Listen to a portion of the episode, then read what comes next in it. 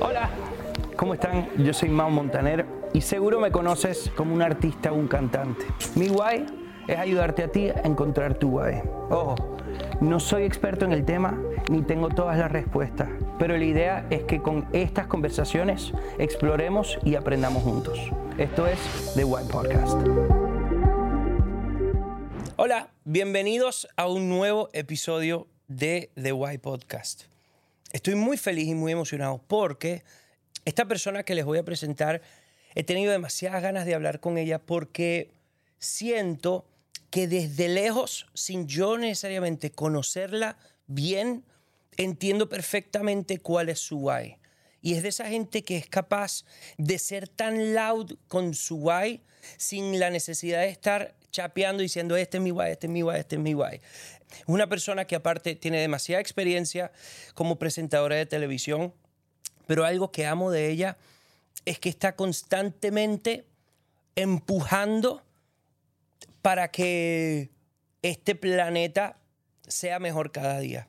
Me emociona mucho, me emociona mucho porque tengo muchas ganas de aprender de ella, porque la admiro y hay muchas cosas que le quiero preguntar porque ella la tiene muy clara y está en constante búsqueda de asegurarse de que no solo el medio ambiente mejore, eh, sino de que la gente tenga los recursos para poder aplicarlo en su día a día. Con ustedes, Claudia Vamos. Qué placer, qué gusto estar aquí contigo. Hey, ¿cómo están? Soy Mau y estoy demasiado emocionado de contarles sobre Xfinity Mobile. Xfinity Mobile es el servicio móvil más rápido con celular 5G y millones de hotspots de Wi-Fi. Obtén el mejor precio por dos líneas de Unlimited por 30 dólares por línea al mes. Así puedes mantenerte conectado por un extraordinario precio. Les voy a contar una historia. Hace dos años mi hermano Ricky me llamó por teléfono a las 11 y 55 a punto de cumplir el año nuevo. Y adivinen qué me dijo. Me dijo, Mau, se me quedó el carro y necesito que vengas a rescatarme. Menos mal estábamos conectados y por eso fui y antes de cumplir las 12 pude salvarlo. Visita es.xfinity.com diagonal fastest mobile para más información. Se aplican restricciones. Se requiere servicio de Xfinity Unlimited Intro y Xfinity Internet. Compara los planes de precios más bajos con 5G de los tres proveedores principales. Impuestos y cargos extra. Velocidades reducidas tras 20 GB de uso. Los límites de datos podrían variar. El servicio móvil más rápido es basado en pruebas para consumidores sobre Wi-Fi móvil y el rendimiento de datos celulares según los datos de UCLA Speed Test Intelligence en el 3T de 2023 para áreas de servicio de Comcast, incluida su presencia de Wi-Fi, o por UCLA para análisis de Comcast.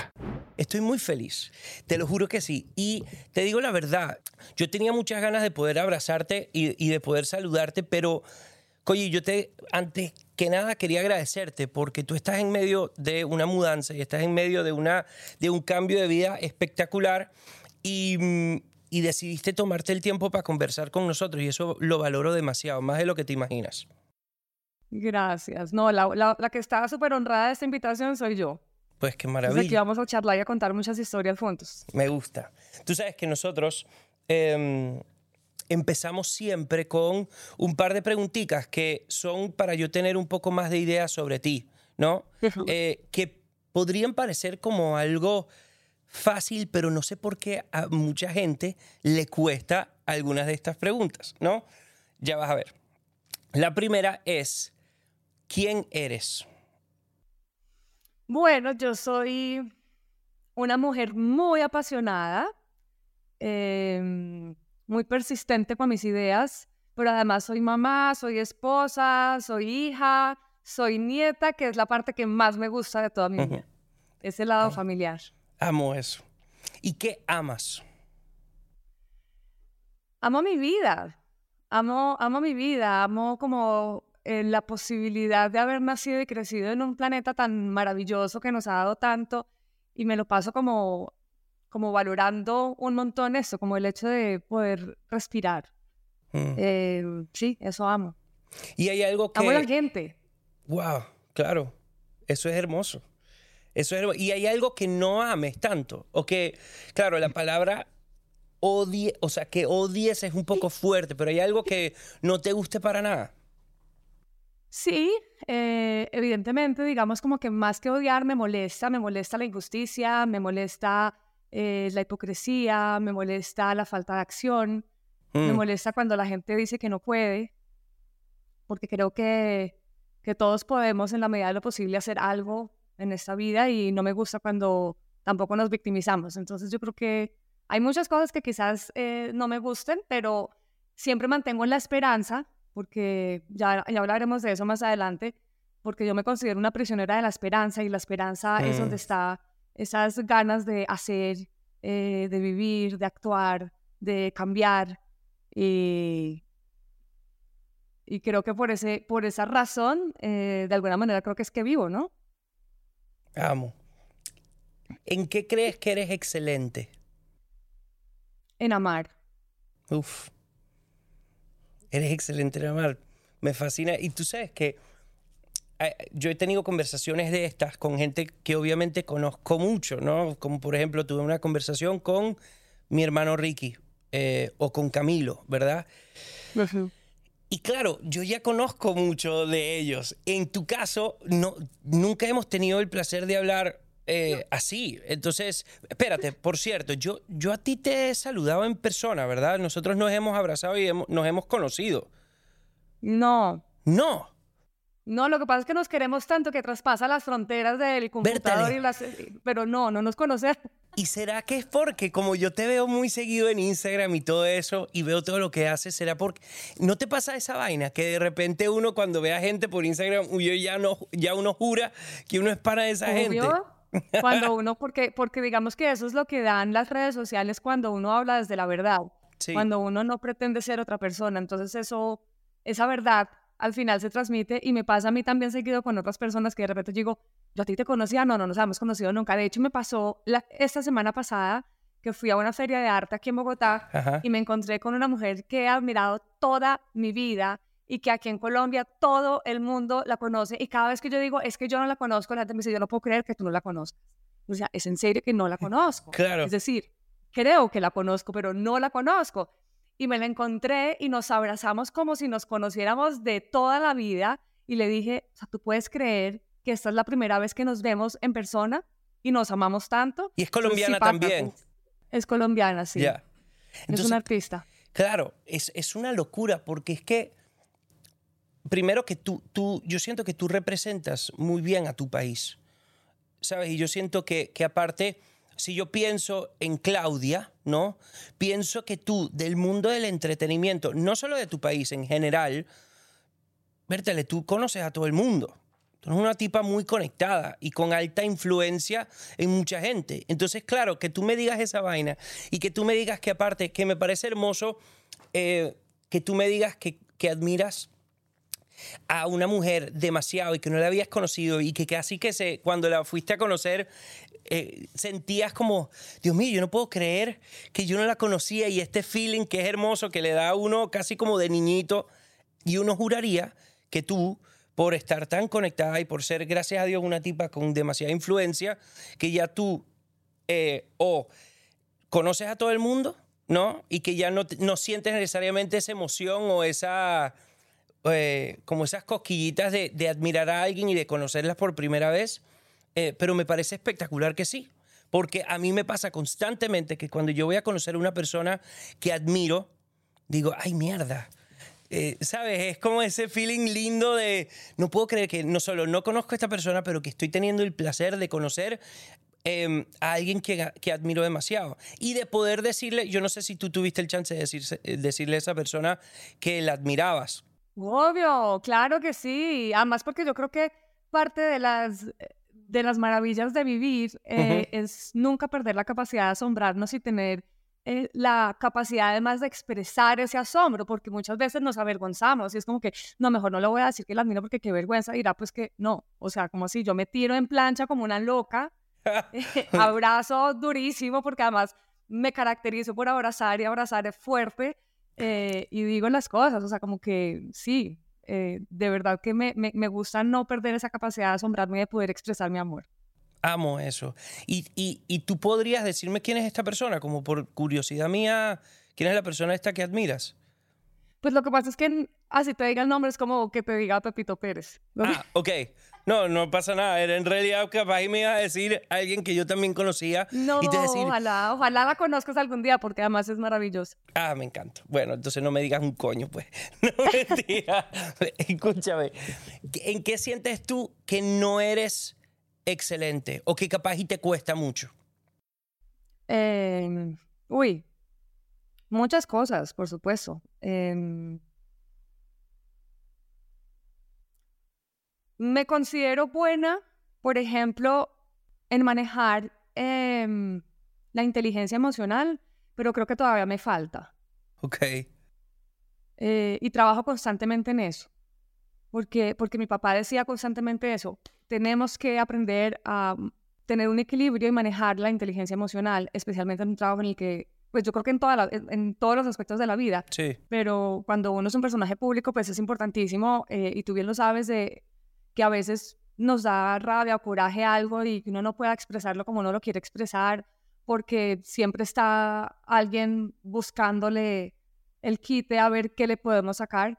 Y, y yo creo que la vulnerabilidad del ser humano es tan bella y tan única Uf. que quisiera dejarla fluir eh, constantemente y a veces pues no, no es permitido, digamos, en la sociedad, por tanto, le toca a uno manejar esa inteligencia emocional y todavía me cuesta. Uf. Tú sabes que tú, tú mm, una de las razones por la cual yo quería hablar mucho contigo es precisamente porque en este espacio nos me apasiona mucho la vulnerabilidad de la gente. Me apasiona mucho la vulnerabilidad porque siento que es en ese momento en el que existe el crecimiento grande en la vida de la gente, ¿no? Es como la clave y la llave para lograr crecimiento. Y, cuando digo crecimiento me refiero a crecimiento personal y emocional y, y- y- y en la vida de la gente. Y tú tienes fama de eso, tú tienes fama de, de ser una tipa vulnerable que está constantemente abriéndose a querer generar eso también en la gente. Y por eso quería hablar contigo, porque yo, yo soy parecido.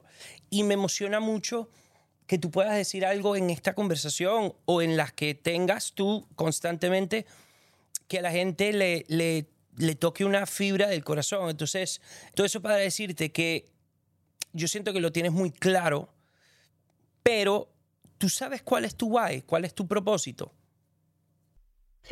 Pues yo creo que uno no tiene un solo propósito en la vida, Ok.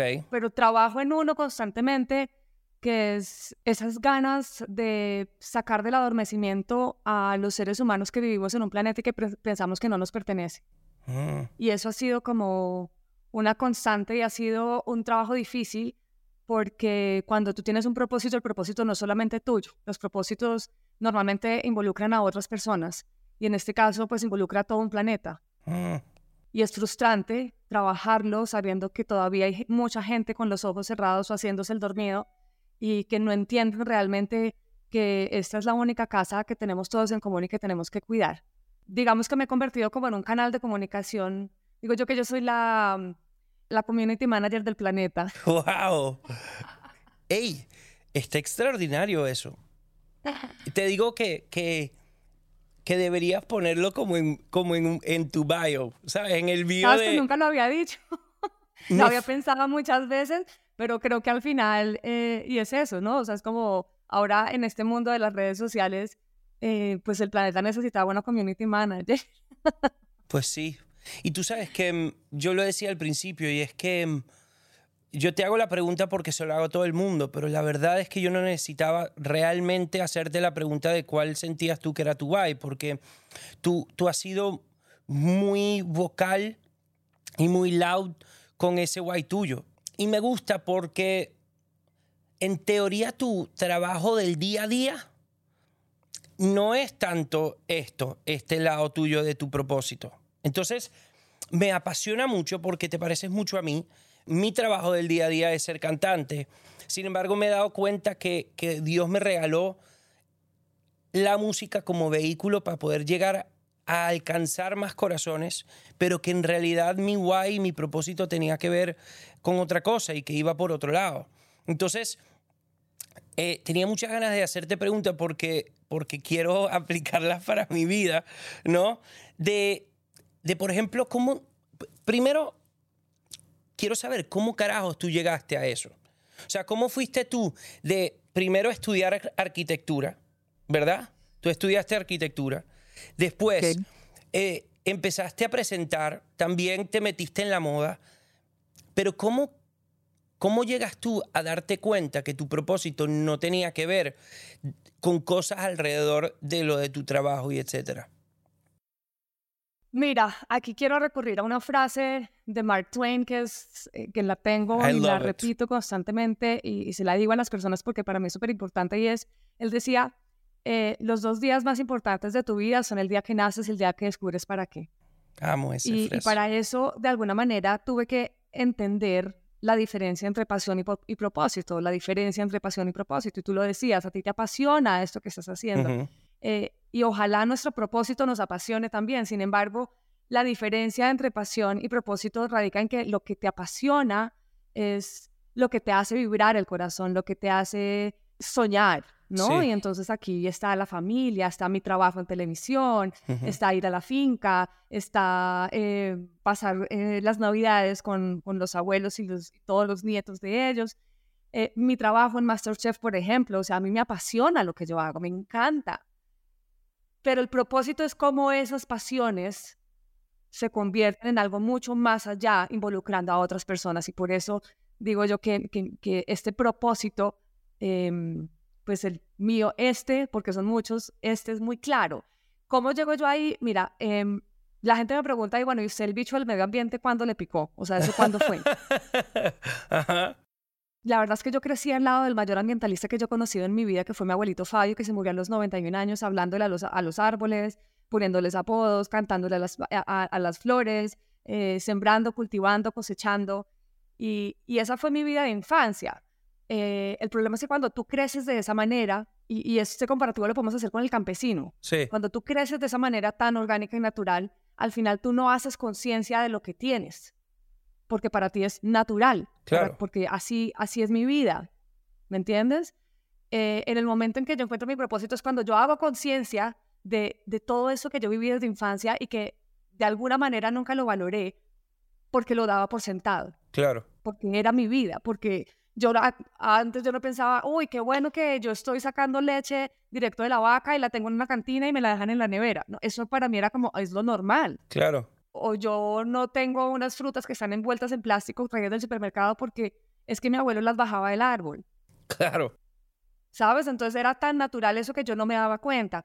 Luego muchos años, eh, justo cuando me fui a vivir a Estados Unidos, yo pensé que yo iba a dejarme el mundo del entretenimiento porque no sabía qué iba a hacer con mi vida.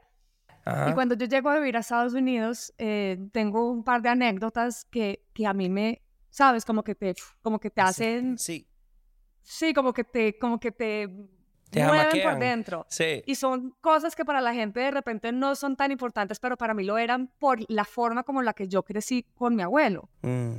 Un ejemplo muy claro que siempre cuento es un tomate.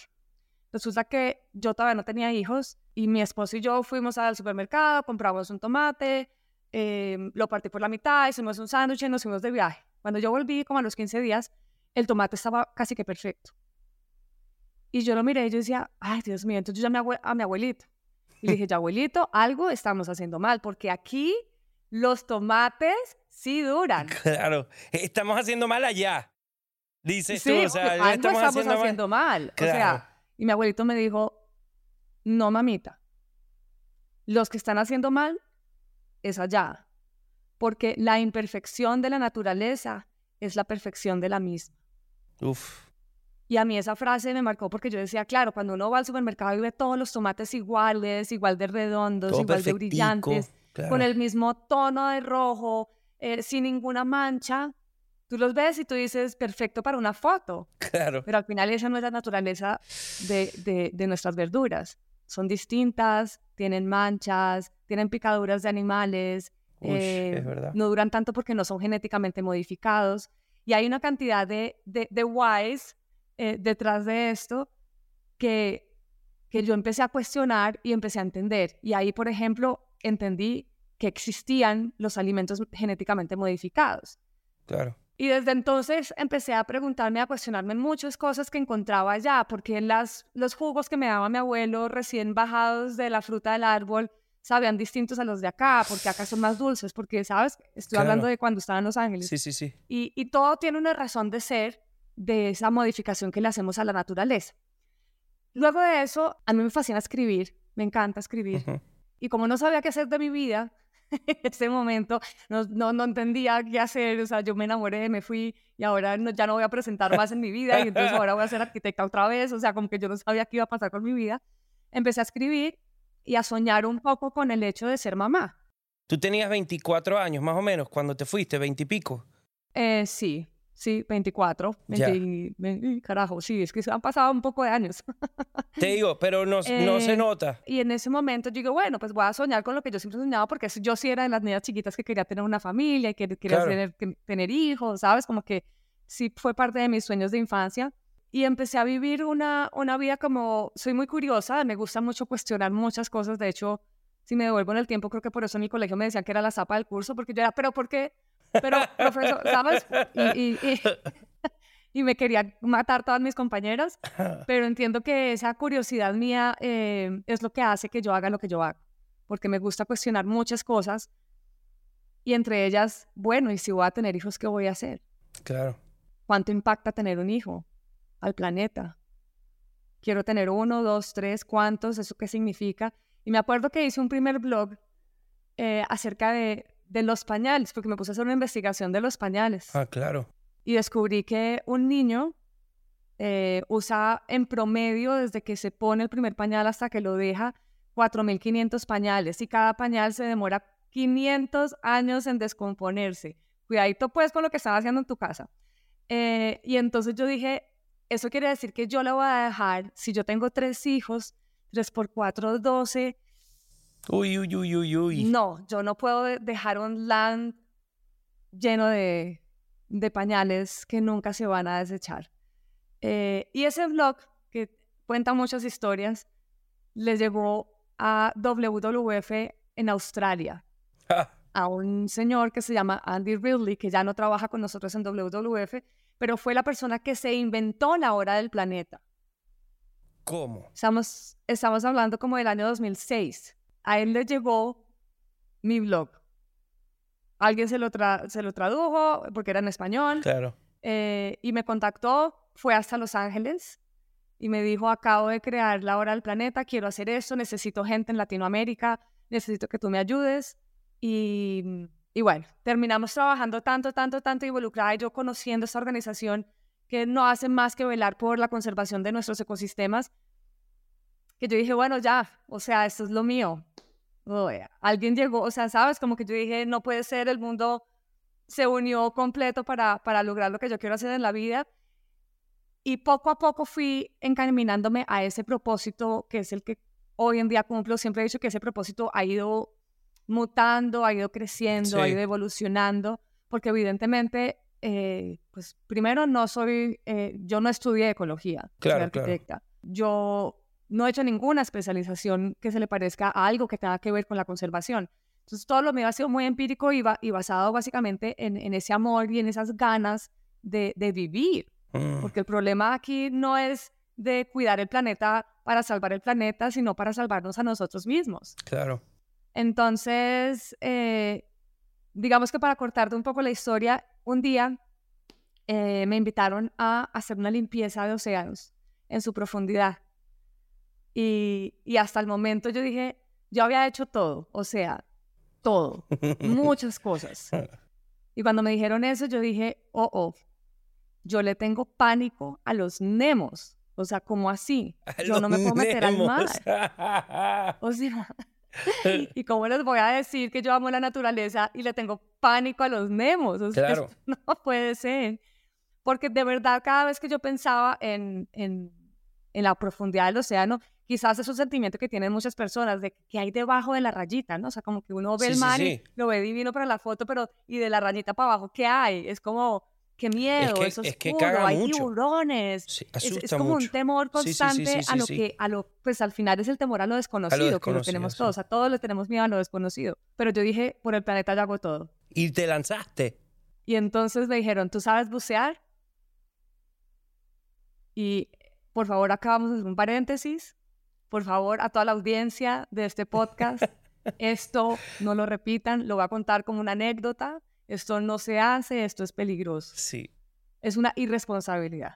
Dijiste dije que yo? sí. Sí, claro, yo bucear. Ay, yo te digo, Y la limpieza del océano era en San Andrés. ok, Y yo dije, bueno, por lo menos que yo sepa, San Andrés tiene el mar súper cristalino. Entonces, Sí. oscuro no es, sí, es porque verdad. es Caribe. Dije, bueno, listo. Y me fui en el avión eh, con mi mamá y bajé un video tutorial. Insisto, esto no lo repitan, por favor, señores, audiencia, lindos, hermosos, esto no lo hagan. Y bajé un video que decía cómo aprender a bucear en 30 minutos. ¿Qué bolas tienes tú? Ey, yo buceo, así que yo, sé de lo que estás no, por eso hablando. te digo que yo, no, ya soy certificada. Eso- Bien, bien, momento, bien. O sea, pausa, activa, o sea, soy certificada, buzo avanzado, o sea, tranquilos, o sea, esto ya, ya pagué, ya pagué. Pero estoy en la historia, estoy en la historia y bajé ese video que decía cómo aprender a bucear en 30 minutos. Mi mayor temor realmente era que se me apareciera un Nemo, porque lo que primero yo aprendí en ese curso de 30 minutos es, si usted hiperventila, se le acaba el aire. Y si Sí. se le acaba el aire, se muere. Claro. Entonces yo sé que cuando uno le da susto, uno hiperventila. Entonces yo decía que no se me aparezca un Nemo porque yo voy a hiperventilar, se me va a acabar el aire en un segundo y me ahogué. Pero, ¿Y cómo le voy a decir a esa gente que yo no sé bucear ni que Claudia se ahogó salvando el planeta? Bueno, por lo menos algo bueno saldría de ahí. Pero cuando tú dices Nemo, te, a ver, Nemo, es to- o sea, o sea, Nemo, Finding Nemo, sí, Finding Nemo, pero l- a- yo le decía Nemo a todos los animales chiquitos. todo, ah, los Todos los chiquiticos. pececitos chiquiticos. O sea, para mí era como, si se me atraviesa un tiburón, no pasa nada. Si viene una ballena, me le tiro en plancha. Si viene un león, me le tiro en plancha. Claro. Pero es como, yo, yo no sé si la gente me puede entender, pero era como esa sensación de, ¿sabes? Como que te toque la piel muchos animalitos Sí. chiquitos. Como que esa sensación de que, ¡ay, me voy, no, quítame de ahí! Es eso. Y creo que eso es un trauma de infancia, porque me acuerdo que cuando íbamos en una lancha al mar y vamos a hacer snorkel, y uno se, se tira al agua y de repente cuando uno está en el agua uno no ve ningún animal y de repente vienen dos millones Sí, y te sí, pican sí, todos, o sea, te tocan todos. ¿Por qué? Porque el de arriba le echó galletas. Ay, Dios O sea, eso tampoco claro. se hace, gracias. Pero eh, yo, yo, yo solamente decía, por favor, no le tiren comida, porque yo sentía que se venían todos así a mi cuerpo. Entonces, no sé, quedé traumatizada con eso. Bueno, pero entonces eh, vuelvo a retomar la historia y entonces entro al mar. eh, de verdad, con mi tutorial, me acuerdo que mi mamá me regañó, me dijo, eres una irresponsable. Y yo, sí. Eh, y la verdad es que yo acepté esa invitación bajo total desconocimiento, incluso de riesgo de morir. O sea, como que yo, nada.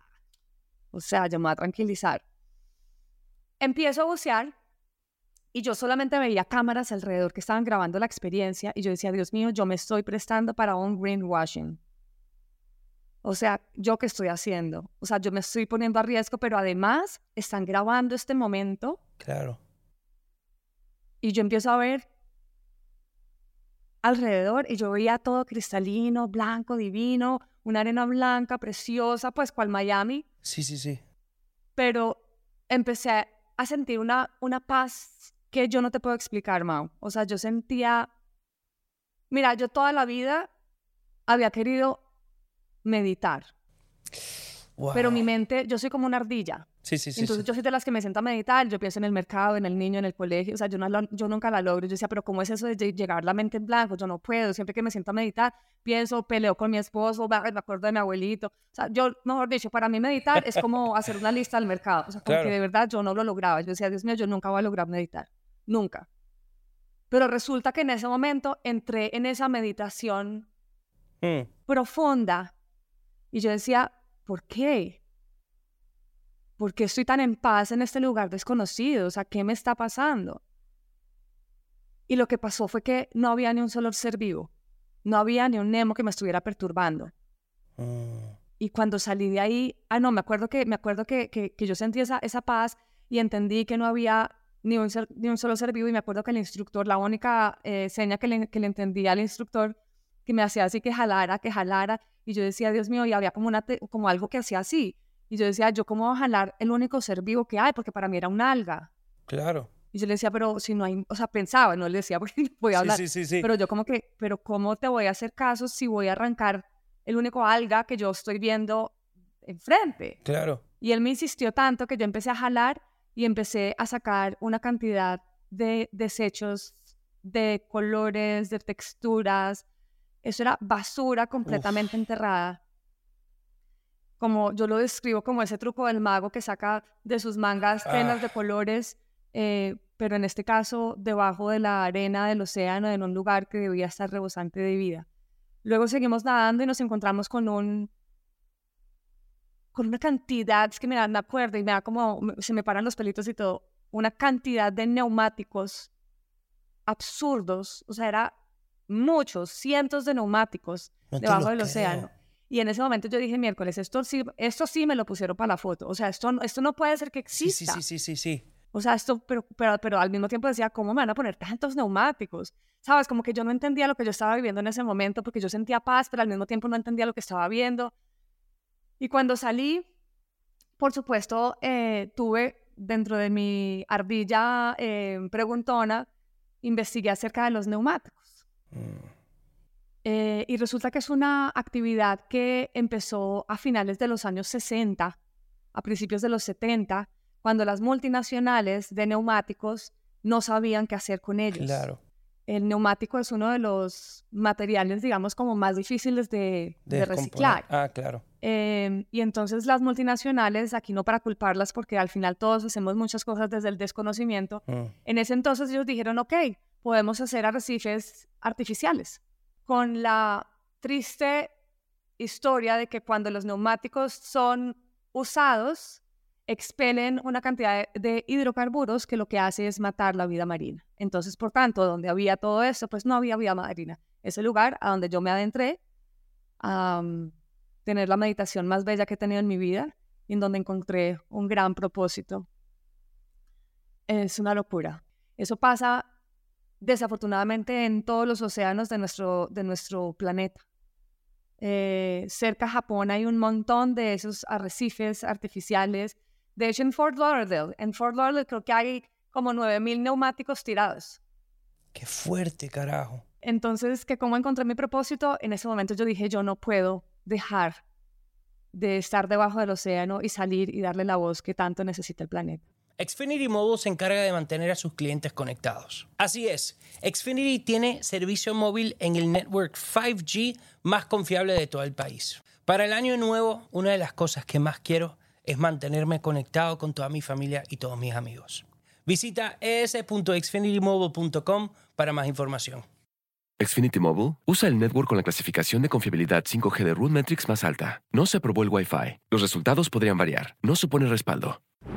Claudia, esto es tan fascinante porque mm, al ser al ser buzo yo, o sea, al estar certificado también, entiendo perfecto lo que dices tú de la paz que uno siente ahí abajo. Es una mezcla entre la respiración de uno y lo completamente distinto de mundos que es estar allá abajo, ¿no? Uno se siente que uno se fue al espacio.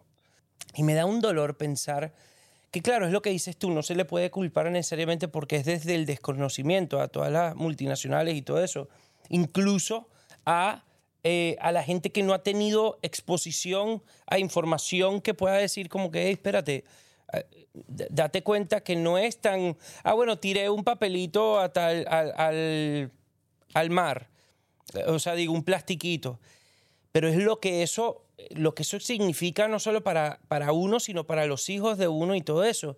Entonces, yo, yo, algo que admiro mucho de ti es que tú estás haciendo algo que en teoría no vas a ver tú. O sea, el resultado de lo que tú hagas, en teoría, el, el- el- lo grande y la, el bulk de lo que tú estás haciendo, en teoría no es algo que vas a ver tú, es algo que seguramente van a ver tus chamos y que va a ver los chamos de tus chamos. Y eso yo lo admiro mucho porque es, es como, en inglés dirían selfless, ¿sabes? Es como una manera de hacer algo que es desde, desde las ganas de que los demás lo disfruten más que, más que para disfrutarlo tú. Entonces, admiro mucho esa posición de una persona porque la persona que está viviendo la vida basado en querer que los demás la disfruten más, tiene todo, todo, todo, todo mi respeto y todo mi amor. Em, y más cuando es algo que, como dices tú, nos pertenece a todos. Y no es solamente una cosa tuya. O sea, si, si fuese algo tuyo que pues vas a dejarle a tus chamos, pero al final no es solo para tus chamos, sino para los míos y para todos los, los chamos de todos nosotros. Em, yo quisiera que me ayudaras, por, no solo por mí, porque a, mí me interesa demasiado, porque algo que amo de ti es que no solo eh, estás eh, creando conciencia, sino que también le das a la gente como un poco de, de, tips prácticos que pueden aplicar en su día a día, ¿no? De, de cómo mejorar poquito a poco eh, la cuestión de, crear conciencia del medio ambiente. ¿Tú tienes algún tipo, algo así que nos podrías dar? Eh, creo que es una pregunta que, que, que, me hacen recurrentemente y, nunca tengo una respuesta puntual, porque a mí me gusta que cada persona arranque desde su propia conciencia. Es decir, yo te puedo decir, eh, porque es que cuando uno les dice lo que tienen que hacer y la conciencia, a ver, todos tenemos niveles de conciencia distintos y cada nivel de conciencia es coherente con uno. O sea, uno no puede decir es que yo soy súper incoherente. Okay. No, yo soy coherente en el nivel de conciencia en el que yo estoy. Entonces, cuando la gente me dice, pero ¿por dónde puedo empezar? Yo le digo, tú debes empezar por donde estás. Es decir, no has hecho nada, arranca. Intenta. Toma la decisión. ¿Has hecho mucho? Listo. Ya reciclas, ya ahorras agua, ya eh, compostas. No, porque, no por el hecho de que hagas más que otros, ya está bien, porque no podemos caer en la zona de confort. Entonces, desde donde está tu nivel Total. de conciencia, siempre hay algo más por hacer. Porque cuando uno le dice a las personas lo que tienen que hacer, genera frustración. O sea, yo les puedo decir a la gente, mira, a partir de mañana, entonces, no más plástico en la casa, eh, nunca más comprar una botella de agua de plástico, ni un jugo de plástico. Eh, a partir de mañana, eh, toda la casa tiene que tener luz LED y eh, tiene que tener un horario. a partir de mañana, entonces, todos volvámonos vegetarianos. yo te digo que cuando uno piensa en el todo o el nada, eso, esa baraja se cae. Tan. Y cuando uno es lo verdad. intenta todo o nada, porque hay personas que dicen, no, pues es que yo tengo que hacerlo todo, si no, no sirve. No, sí sirve. Porque cuando tú intentas hacerlo todo o nada, te frustras. Es verdad. Y prefieres no actuar. Te invita a eso, a la inacción. Porque la frustración eso es lo único que hace y por eso yo hablo desde la esperanza. Y me gusta aplaudir los buenos y pequeños pasos de cada quien. Y no me gusta sentarme a señalar lo que no estás haciendo bien porque eso lo único que causa es rechazo. Es verdad. Entonces, eh, mi invitación es a que lo intenten. Desde, o sea, yo creo que ya hay mucha información. Escuchamos constantemente mucha información, leemos, aparecen. Mira, hace 20 años, tú no sabes a mí la felicidad que me dio este año, que hice un evento que se llama Conexión Océanos, y ocho días después, una de las fotos de la siembra de manglar fue la portada, eh, la foto de la portada principal de uno de los periódicos más grandes de Colombia. Hace 20 wow. años, hablar de noticias que tuvieran que ver con el medio ambiente era, ay no, qué pereza. Y cuando yo veo que 20 años después, que yo sigo en esto y que sigo hablando de eso, que persistiendo y que, y que no me dejo llevar por la ecuansiedad y todo esto, digo, vale la pena, vale la pena. Entonces mi invitación acá, más que darte tips, es, hay tanta información que uh -huh. no nos abrumemos por querer hacerlo todo. O sea, si un día tú decides hacer algo bueno, ese bueno es maravilloso. Eh, hay una frase que dicen, eh, pero si es un solo pitillo, pero si ese, si, esa, si, si ese solo pitillo lo dicen 8 billones de personas, son, son 8, 8 billones de pitillos. Sí. Entonces, si tú dejas un solo pitillo de utilizarlo, ya estás haciendo yeah. la diferencia. Tú sabes que, que te admiro mucho porque 20 años persistiendo es un huevo. O sea... Créeme, y créeme que no ha sido fácil, Mao. O sea, yo, yo he sentido muchos momentos de, pues como de frustración, porque además dentro de esto se, se mezcla mucho el hecho de que, que tú seas famosa y entonces hace muchos años, me acuerdo cuando llegaron las redes sociales, ay, no es que se me acuerdo y nada, no sé si me da risa, bueno, ya me da risa, antes me daban ganas de llorar. Te entiendo. Eh, pero cuando llegaron las redes sociales, yo dije, bueno, ¿y uno qué hace con las redes sociales? ¿Qué se supone? ¿Sabes? Como que a mí no me dieron instrucciones. Decía, sí, ¿y sí, para sí. qué son las redes sociales? ¿No? Entonces, eh, me acuerdo que cuando empecé yo dije, ¿yo qué voy a poner acá? Entonces un día me acuerdo que puse una foto, de, que puse una foto de como una room, era como una pila enorme, gigante de, de marfiles, de, de elefante. Sí, de elefante. Y era eh, una noticia que había salido en algún periódico del mundo. Y a mí me impresionó mucho porque era de verdad una pila tan grande que yo decía, ¿cuántos elefantes fueron sacrificados ahí? ¿O a cuántos, sabes? Como que yo dije, Dios Sí, mío, sí, qué sí, cantidad. ¿Sabes? Como que para mí era, ni siquiera existen tantos elefantes. O sea, como que yo nunca he visto un elefante más que en un circo hace mil años. Claro. Entonces, como que, que tú veas una pila tan enorme de, de, de marfiles, yo decía, Dios mío, mataron a... Uf. to-". Entonces, yo puse esa foto en, en mis redes y generó tanto rechazo, Mao, Ah, pero tanto rechazo, mira, me insultaban, me decían que yo que me dedicara a, los- a las reinas y a los reinados, eh, Ay, usted hable qué- de maquillaje, eh, sabes, como hable de moda, eh, usted no sabe de eso, y yo era como, es que no es que yo sepa, simplemente como que me pareció interesante visibilizar un problema que a mí me tocó el alma, ¿sabes? Y entonces yo empecé a entender que, que seguramente las redes sociales no eran para eso. Y yo dije, yo, yo creo que no, me toca poner más bien un selfie, haciendo cara de... sí, claro. Pero qué ¿Sabes? fastidio. Y entonces me daba cuenta que cada vez que yo ponía un selfie o una foto en vestido de baño en la playa, tenía Le iba de miles puta de madre. likes sí. y yo ponía algo que tuviera que ver con el medio ambiente y no, solamente no tenía likes, sino que me llenaba de insultos. Y yo dije, ok, ¿por qué será que uno no puede hablar de lo que a uno le importa? Qué Porque aquí entre fuerte. nos yo no me sé maquillar.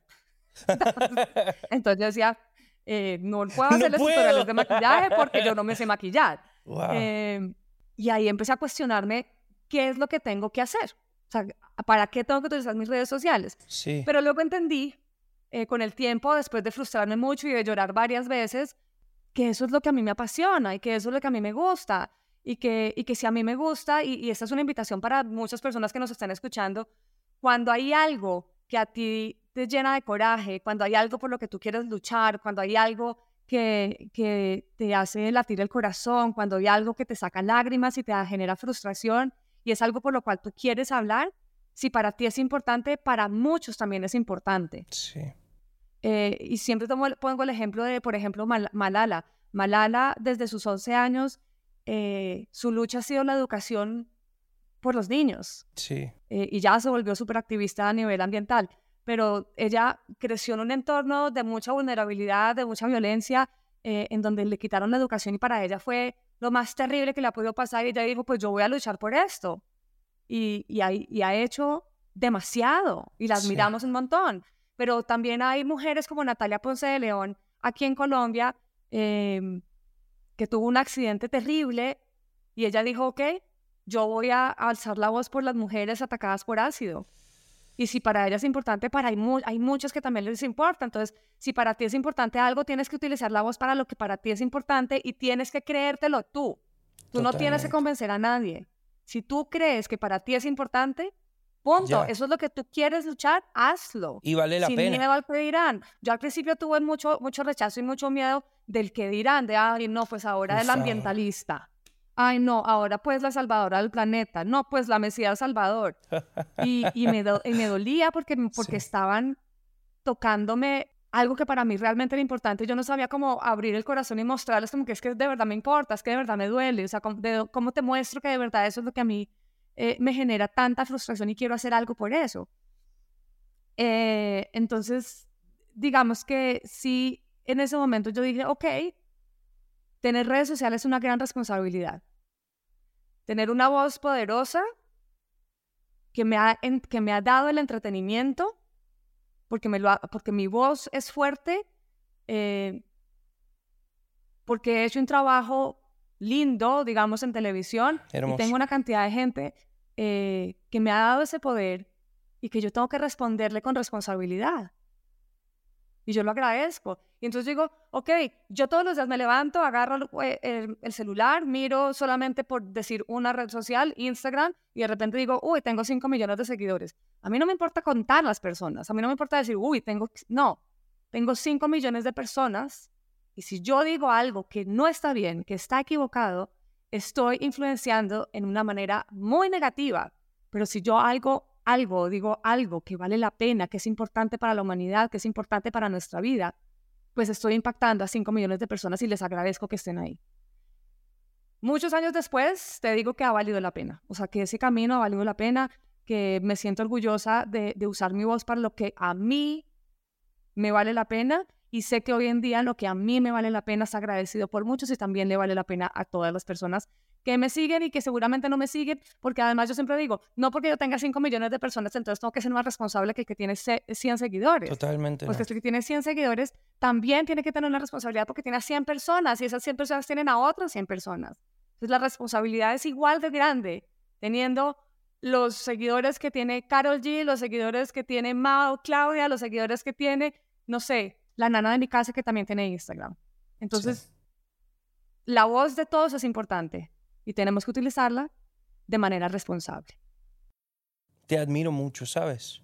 Te admiro mucho porque tú, mm, digamos que, que ser ambientalista y, y, tener esta urgencia de querer hablar de esto en un lugar como por ejemplo Los Ángeles, donde ya es un poquito más común, eh, un poquito más eh, full que por ejemplo en nuestros países, pero tener las bolas de, llegar, ¿no? Y, y, y, de, a un país como Colombia, o como Venezuela, o como Argentina, o como de Latinoamérica, donde todavía está muy en pañales, es eh, la conciencia, requiere demasiada valentía, demasiada, demasiada, y más porque es que estamos muy acostumbrados, aparte, a que la gente que no conoce y a la gente que tiene ese... mm, a que la gente habla paja, pues, ¿sabes? Y que es más la gente que habla paja en redes sociales que la gente que te dice, oye, mira, no lo había pensado de esa manera, wow. O sea, la verdad es muy poco común uno subir un post de estos como el del marfil que me estás contando y que de repente responde una persona, wow, tú sabes que jamás había pensado esto, te agradezco mucho, voy a cambiar mi... Eso no es común y debería ser común, debería ser más la gente pero que admite... Pero, pero debo decir, eh, desde mi lado esperanzador... Amo eso, porque que, es que si no... Que cada, que cada día hay más y más personas que por un lado, hablando de redes sociales, agradecen ese tipo de información, mm. la replican, la um, comparten y que cada vez eh, salimos más fácil del adormecimiento. Yo, yo, yo, eh, ha sido un camino difícil, pero, pero creo que eh, la humanidad está respondiendo. Quizás no responde a la velocidad que uno quisiera, sí. pero, pero a la velocidad que es, es. Y ese es el claro. nivel de conciencia en el que estamos y está bien. Y más, porque um, existe gente como tú, que está constantemente empujando porque eso suceda y eso amo. Tú sabes que me, me da mucha curiosidad preguntarte de, en el momento que tú te das cuenta de cuál era tu why, tú sigues eh, igual también con tu trabajo de presentar y, y, y, de hacer cosas, de hecho, inmensas. O sea, tú, tú has estado haciendo cosas eh, con Masterchef y con todo que, que son de alta influencia. ¿Has sentido a veces algún tipo de frustración entre una cosa y la otra? O sea, que de repente tú llegas a el set donde tú estás trabajando y digas, o por ejemplo, no, no por mencionar ningún eh, set, ni ningún programa, ni nada, ni ponerte en aprietos, pero, pero es que me da mucha curiosidad porque es que un lado tuyo debe, debe ir, como dices tú, en una velocidad distinta a la, al, al del otro lado, ¿no? ¿Y cómo has hecho tú para, para, que, para que los distintos programas o los distintos lugares empiecen a tener ese tipo de acción dentro de las producciones y dentro de las cosas que, que hacen por allá? Mira, eh, claro que me he sentido frustrada muchas veces. Muchas. Pero ya en, en RCN me conocen y saben lo loruda que soy. Amo. Entonces, eh, cada vez me copian más, como decimos en Colombia. Y, y con mucho orgullo debo decir que aunque no ha sido un proceso fácil ni tan rápido, en estos 10 años casi de MasterChef, la producción ha mejorado notablemente. Falta un montón. Claro que sí, falta un montón. Pero está Eh, bien. Estamos hablando que estoy, yo hablo de la importancia de reducir eh, los desperdicios en Colombia. Solamente 9.7 millones de toneladas de comida se desperdician al año. Estamos hablando que con esas 9.7 millones de toneladas podemos alimentar a tres países de Latinoamérica. Em, sin embargo, estoy en un programa en donde se generan desperdicios también, ¿verdad? Em, Claro. entonces he hecho todo lo posible por buscar la manera de que eso no suceda. Entonces al principio se desperdiciaba un montón y yo lo veía con mis ojos y yo me quería poner a llorar, eh, pero hoy en día se hace compostaje, hoy en día estamos eh, alineados eh, y tenemos una alianza con el Banco de Alimentos de Bogotá. Cuando hacemos retos de campo, vamos a los bancos de alimentos de cada una de las ciudades, entregamos los alimentos para que ellos puedan, uno por un lado, donarlos, otro por otro lado, em, venderlos. Sí, han pasado muchas cosas positivas a lo largo de este tiempo y me he encargado yo de que eso pase, por supuesto. Yo soy la más abanderada del tema. De hecho, me acuerdo que hace un tiempo llegué a un reto específico, estamos hablando hace por hoy unos cinco años, y me entregan como el- la escaleta del programa y les digo yo, hoy vamos a cocinar mero. El mero está en vía de extinción. Ah, no sabíamos. Y yo, ok, ya sabemos. Nunca más mero. Y nunca más se volvió a cocinar mero. O sea, yo no me Uf. puedo poner ahí como que, no, la estamos embarrando. No, porque a mí no me gusta, porque es que el que, el que hizo eso no sabe. Total. Entonces, ¿cuál es mi misión? Abrirles los ojos, explicarles, contarles. Ah, no sabíamos. Ah, qué bueno. Entonces, ¿nunca más mero? No, nunca más mero. Listo, perfecto. Entonces, no se cocina mero. Y así con muchas cosas. Eh, y, y es lindo porque, porque, digamos que al principio como que me, ya sabes, como que me, me blanqueaban el ojo, como, ay, otra vez Claudia con el temita sí.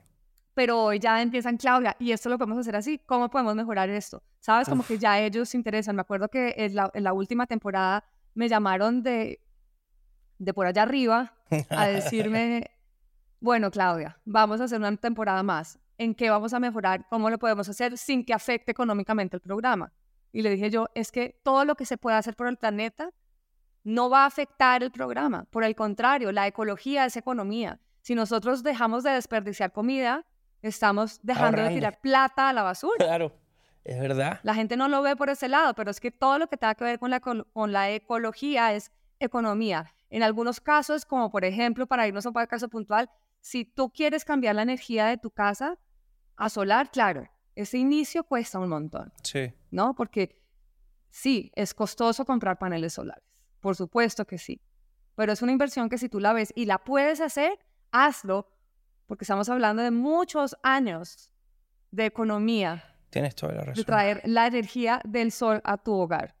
Entonces, eh, sí es a largo plazo, pero hay muchas cosas que inmediatamente son realmente beneficiosas a nivel económico si lo haces ya. Mm. Entonces sí, me va frustrado para devolverme un poco en la pregunta. Me he frustrado un montón. eh, he ganado ciertas batallas, otras todavía no las he ganado.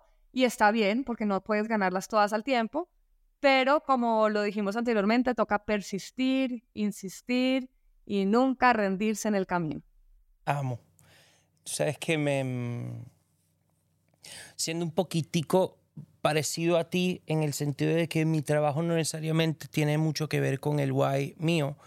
em, en el momento que yo me di cuenta de cuál era mi why real, me pasó algo súper súper bonito y es que em, empecé a ver mi trabajo incluso con otros lentes, ¿no?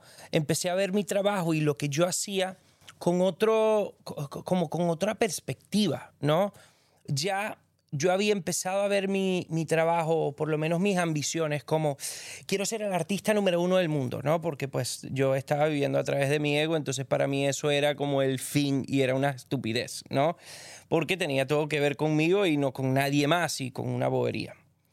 Em, y, pero me empecé a dar cuenta que al, al vivir a través de ese propósito y a través de mi why, que aunque yo quería seguir teniendo eh, más alcance y, seguir creciendo en mi carrera, empecé a darle un significado distinto. O sea, ya yo no quería ser el número uno solamente por el ego de yo poder decir que era el número uno, sino que me empezaba a dar cuenta, coño, pero es que si yo soy el número uno, eso quiere decir que tengo un nivel de influencia, eso quiere decir que voy a tener a más corazones y a más gente escuchando lo que quiero contar.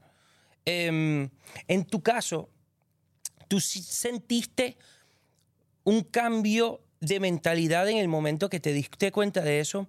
Y si sí, eh, ¿sientes que te motivó a querer creciendo en tu carrera aún más? ¿O, fuiste por otro lado o capaz y, me dirás tú que ya dejó de importarte un poquito, de importarte un poquito si, tú, si avanzaba tu carrera en cuanto a lo que nos enseñan el entretenimiento que es crecer, em, que es una mentira, pero ¿tú, sentiste un cambio en, en tu mente en cuanto a tu trabajo y en cuanto a cómo lo veías? Yo creo que sí y me aprovecho de la mejor manera. O sea, eh, aquí no, aquí hace poquito eh, me gané el premio de Mujer Sostenibilidad para Latinoamérica. Qué arrecho. Y cuando me entregaron ese premio, yo me puse a llorar. Yo decía, es el premio más importante que me han dado en mi vida porque yo no quiero ser famosa por ser famosa. Uf. Porque yo no quiero ser la número uno por decir que soy la número uno. Porque además no soy la número uno. Wow. Pero no quiero pelear por eso. Yo quiero, yo quiero demostrar que hago bien las cosas. Eso sí, quiero ser un ejemplo para las adolescentes, para los niños. Claro que sí. De que tenemos que hacer las cosas bien. Pero sí me aprovecho en el buen sentido para poder llevar este mensaje de la manera correcta a más y más personas. A mí me, me, me emociona mucho cuando de repente llega un actor en los premios Oscar a ganarse el premio como el mejor actor del año y en vez de hablar de ese premio habla de algo que necesita visibilizar de la sociedad. Amo eso. Porque para eso tenemos que utilizar nuestra voz. De hecho, siempre he pensado, hace, hace poco hablaba yo con, con mis socios, cuánto quisiera yo tener a mi lado a un cantante eh, muy famoso que se creyera el cuento y que yo le pudiera explicar, mire, si usted utiliza, o sea, no sé, Carol G, me acuerdo que fui al concierto de ella en, en, en Los Ángeles, yo decía, esa mujer la aman, la amamos. O sea, yo quiero que ella se involucre en esta causa, Dios mío, yo necesito adoptarla, necesito sentarme con ella y explicarle, porque es que yo sola no puedo. Yo necesito a mucha gente. Y ya quisiera tener yo a un futbolista, a un Messi que hable de ese tema, porque es que, porque es que no, no me puedo quedar yo solita en esto. Yo quiero que cada vez más personas, y cuesta, porque, porque ese salto también puede ser juzgado, tristemente. Ah, no. Ah, claro. Ahora Carol G, pues ambientalista después. ¿Sí me entiendes? Entonces eso también es un riesgo. Sí, claro. Se vuelve un riesgo para, para ellos porque es como que yo nunca he hablado de ese tema, ¿para qué voy a hablar de eso? Es como, no importa, ven y, ven y además cuenta que estás aprendiendo. Tú no tienes que decir que eres experta. Vengan, aprendamos juntos. Hagamos esto juntos. Me están enseñando a esto, hagámoslo. Total. Es que si yo veo a Carol G y, y veo que Carol G que la amo profundamente, ¿no? Eh, llega y dice, hey, por cierto, eh, estoy aprendiendo esto y coño, me está, me alarma y estoy aprendiendo. No es como que, mira, me creo ahora la súper conocedora, yo voy a sentirme muchísimo más identificado con ese lado de ese artista que dice, hey, ¿a alguien más le le asusta esto que está pasando? O alguien más, eh, ojo, no conozco nada del tema, pero mierda, me, sentí algo aquí. Uf, yo, eso yo diría. O me este dijeron que esto que yo estaba haciendo impactaba un montón y yo no sabía. Voy a intentar cambiarlo, voy a ver. Mira, eh, hace poco estuve en el Festival de Cine Verde en Colombia que se llama Planet On. Y tuvimos unas charlas muy interesantes hablando de producciones verdes. Uf. Eh, y estoy estudiando mucho a eso porque, porque además involucra mucho lo que yo hago. Claro. Eh, y quiero llegar a tener una producción, o sea, imagínate que yo pudiera decir, la producción de MasterChef es una producción verde, circular, que mitiga el impacto ambiental. Y eso lo pueden hacer tus conciertos, Mao. O sea, cuando el próximo concierto que hagas me vas a llamar y yo te voy a decir todo lo que podemos hacer para que tu, para que tu concierto de 100, 500, 2 millones de personas sea un concierto amigable con el medio ambiente. Hay algo que quiero preguntarte. ¿Tú te imaginas que además de eh, la boleta que te pagan para entrar, porque además, ajá, toca, porque para, para eso trabajamos, ¿no? Claro. Entonces vas y cobras una boleta de entrada, pero además pones una condición. Tienes que entrar con la boleta, pero además me tienes que traer 10 botellas de plástico y vamos a llenar este contenedor de botellas de plástico. Si no, no puedes venir. No, es que yo ya pagué de malas. Pagas, pero me traes 10 botellas de plástico y, los vamos, y vamos a llenar ese contenedor. Porque de aquí vamos a sacar un contenedor lleno de reciclaje y se lo vamos a entregar a un reciclador, le vamos a dar trabajo y además estamos salvando el planeta. Tú sabes que amo que hayas entrado en esto porque era una de mis preguntas. Claro, yo no puedo evitar pensar constantemente en música y en gente que admiro dentro de ese lado. Y me emociona mucho si, digo, saber si sí sabes de esto, si no, que, que, que te enteres porque vas a alucinar. Em, ¿Tú conoces de lo que está haciendo Coldplay en su gira? Claro. Claro. Tú, sabes que Por eso para... Por supuesto. Y para mí es absolutamente ejemplarizante. Mira, yo estuve con... Hace muchos años, y esto no tiene que ver con Coldplay, pero yo estuve con Sting hace 15 años. Eh, y fuimos a sembrar unos árboles y hablábamos de eso. Yo les decía, la cantidad, la cantidad de desperdicios y de impacto ambiental que genera una producción de un mega concierto es absurda. Sí. Y estamos hablando no solamente de contaminación eh, de residuos, contaminación auditiva, contaminación visual. Y todo eso lo podemos, y podemos seguirles haciendo. Ojo, el entretenimiento es importantísimo, tenemos que seguirlo haciendo, pero podemos hacerlo de manera responsable. Y cuando yo veo un concierto como el de Coldplay, el que vino acá en Colombia lo hizo y fue cero emisiones, yo dije, o sea, chapó.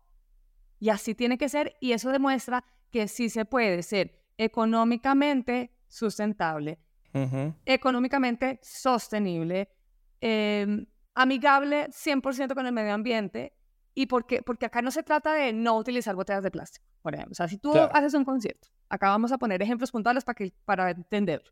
Tú haces un concierto y resulta que tu auspiciador es Coca-Cola o Postobón. Claro. ¿No? Va a haber plástico. Pues sí. Y el plástico tampoco tenemos que satanizarlo. Yo, yo no soy radical para nada, Mao. ¿Qué amo el plástico es un material que es muy importante para nuestra vida. Mm. O sea, sin el plástico no tendríamos jeringas, no salvaríamos vidas. Sin el plástico no tendríamos... O sea, el plástico es necesario. El problema no es el plástico, el problema es cómo nosotros hacemos uso de él y cómo nos deshacemos de él. Entonces, ¿qué pasa si vas y haces ese concierto y tienes este auspiciador que hay un poco de plástico, pero podemos compensar la huella ecológica y no todo, o sea, porque tú puedes decir, listo, aquí toda la comida va a ser en cartón, eh, no vamos a tener sino LED, eh, luces de LED, no vamos a tener sino, no sé, mobiliario eh, en cartón reciclable, lo que sea que te quieras imaginar. Pero hay cosas que se salen de las manos y hay cosas que todavía no podemos hacer que sean 100% sostenibles. De hecho, el 100% de la sostenibilidad no existe, no es posible. De hecho, el solamente de vivir ya somos insostenibles porque respiramos y exhalamos dióxido de carbono. Entonces ya de entrada estamos eh, entrando en conflicto con el planeta. Pero sí se puede compensar la huella ecológica, sí se puede compensar la huella hídrica, sí se puede compensar la huella eh, sonora. Mm. Entonces sí, lo importante es tener la información y aquí estoy yo para ayudarte porque eh, digamos que parte de las cosas que hago, yo tengo una compañía desde hace 11 años que se llama CO2 CO20, con quienes empezamos compensando huella ecológica de las grandes compañías em, contaminantes petroleras. Mm, y hoy en día eh, tenemos cualquier cantidad de, de hecho tenemos ya el sello de moda sostenible, entonces lo que hacemos es analizar, evaluar, diagnosticar y hacerle un seguimiento a las marcas y servicios que tienen que ver con moda para que ayuden un poquitico en ese proceso, em, en esa trazabilidad del producto para que podamos hacer productos más amigables con el medio ambiente. Y ahora que nos involucramos con el Festival de Cine Verde Planet On, eh, vamos a empezar a hacer eh, asesorías para producciones verdes, entre ellas, por supuesto, conciertos. Te prometo que te voy a escribir para que conversemos sobre no solo para que hagas los tu shows y primer todo eso. concierto, Ah, te lo juro que me lo sueño. Yo, yo Bueno. te confieso algo. empieza chiquito. Acuérdate que es un paso, una acción a la Total. vez. Empieza chiquito. Total. Vamos yo tuve poco una época de mi vida donde yo, donde ese, como dirías tú, el bicho de la- de- del ambientalista me, me picó. Y por una cosa u otra me frustré y un poco como que mi mente dejó de, de- explorar en ese mundo, ¿no? Pero te juro que cuando yo vi lo que Coldplay estaba haciendo, lo que hizo en mí, primero, lo primero que vi yo de ellos fue cuando ellos anunciaron que no iban a volver a girar hasta que no tuviera la infraestructura necesaria para por lo menos mejorar eh, su, eh, su huella por un no sé cuánto por ciento. Y ya eso me chocó, porque yo amo Coldplay y yo, de mis shows preferidos en mi vida, es... eh, no, mi show preferido de mi vida fue el de Coldplay. Cuando ellos volvieron a anunciar que iban a volver a salir, pero porque ya habían logrado eh, juntarse con distintas compañías y distintas cosas, tú sabes que ellos tienen un piso eh, que le dicen creo que es como un piso cinético o algo así, que a, a medida que la gente va saltando en sus conciertos va generando energía Genera energía. para cargar las pilas para el show siguiente, al igual que unas bicicletas que hacen lo mismo. Tienen paneles solares puestos en, en cada uno de los, en las torres y toda la, la infraestructura así de las trozas y las vainas. Aparte de eso, tratan de reducir eh, el uso de, de aviones privados y tratan de usar aviones puro comercial y puro charter si, si se necesita. Así sucesivamente, puros camiones eh, eléctricos, pura... Yo te voy a decir una vaina, cuando yo vi eso estando del lado mío, que sé lo que significa para ellos económicamente hacer este, porque es que está muy fácil hacerlo cuando ya lo ha hecho todo el mundo, porque ya existe, pero cuando eres el primero y cuando estás haciendo eso de primero, cuesta. Y no solo cuesta por, por la organización, sino por el dinero. Yo estoy seguro que ellos están dejando de ganar sus buenos dolarcitos por querer hacerlo de esta forma. Y uno dirá, pero ajá, ¿para qué te dejas de ganar esa platica si al final, pues, el mundo sigue? Y es porque en mí genera algo y en los artistas que estamos alrededor de decir, número uno, ahora te admiro más, eh, Coldplay. Y número dos, coño, si Coldplay lo pudo hacer, que hacen shows de 90 mil personas, oye, o sea, yo puedo dejar de usar plástico en mis, o yo puedo, ponte que yo no logre hacer lo que ellos han logrado por ahora. Pero, oye, me genera algo adentro que yo digo, pues aunque sea algo puedo hacer yo. Algo, por eso te digo, no te des palo y no, no quieras hacerlo todo. Acuérdate lo que hablamos hace un rato. Amo. No es el todo o nada. Es vamos a empezar por algo. Y de repente no empiezas por ti, sino em- empiezas exigiéndole a tu audiencia. Uf. ¿Sí me entiendes? Y ya con eso, te juro que vas a hacer un montón. Me falta tanto, Clau. Me falta No, no tanto. te falta estoy mucho. tan. estoy- No, no, aquí lo tengo clarísimo. Pero digo, siento que te, hay, hay, incluso en mi casa hay tanto que tengo que. Porque aparte no Mira. puedo ser hipócrita tampoco, ¿no? No, mira, por hay una, hay- yo siempre hablo cuando, cuando doy una charla que tengo, les digo, yo llevo lidiando con esto tantos años, pero sobre todo lidiando con nuestra doble moral.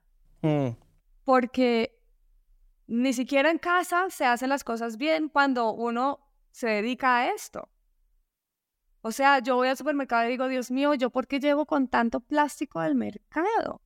uf, Es una locura, sí lo es. porque, porque no siempre encontramos la opción que queremos de la forma que queremos. Pero no por eso tenemos que hacernos harakiri y ya. O sea, no. Hay muchas cosas que estamos haciendo bien y tenemos que resignificar muchas otras. Mm, Porque, porque si nos quedamos en eso, pues no hacemos nada. Como la gente que dice, ay, no, yo para qué voy a hacer algo si eso no es nada. Ay, pero igual yo no voy a tener hijos, ah, pero igual yo no me voy a casar nunca. No, pero igual yo me voy a morir, de, o sea, tengo cincuenta y pico años, tengo sesenta años. Carajo, no importa. Hagámoslo. O sea, de verdad que vale la pena. Vale, vale toda la pena. Te admiro mucho y, y admiro mucho el, que, que eres una líder muy arrecha. Eres, eres, eres, te lo juro, y, y me inspiras un montón. Y, y, te pido, por favor, que, oye, con lo que sea que yo te pueda servir, que capaz y no soy Carol G, pero con lo que sea no, que yo te pueda servir... No, pero vas a ser servir, el concierto más espectacular del mundo y vamos a involucrar a tu audiencia. Acuérdate que Sí. no se trata de que tú lo hagas todo. Eso es entre Total. todos. Total, total, Porque total. como no somos Coldplay, pero vas a ser más importante porque eres Mao y vas a hacer un concierto divino donde vas a involucrar a toda tu audiencia. Yo te voy a decir algo. Eso es más bonito. Yo te voy a decir algo. Yo no sé si voy a ser más grande o no que Coldplay. La verdad no me importa.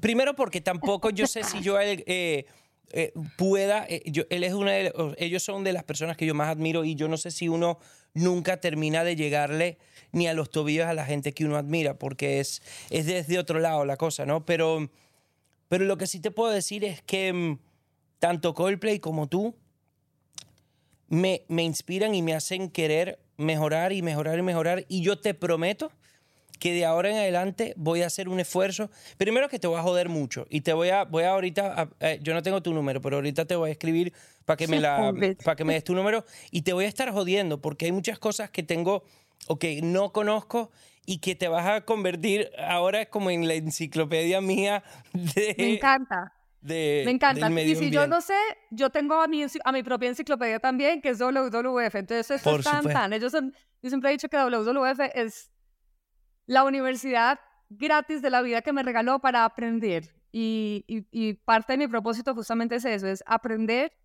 para cometer menos errores y poder convertirme en ese canal de comunicación y entregar de manera generosa toda la información. Uf, gracias Clau. Me encanta conversar contigo y no veo la hora de abrazarte en persona. Porque Ya ahora pronto. encima dijiste que eres una gran abrazadora y si hay algo que amo yo, son los abrazos. Bueno, entonces nos debemos un abrazo de esos interminables. Rompe Dale. costillas. Sí va. Te quiero. Gracias por conectarte. Gracias, Mao. Un besito. Mua. Chao.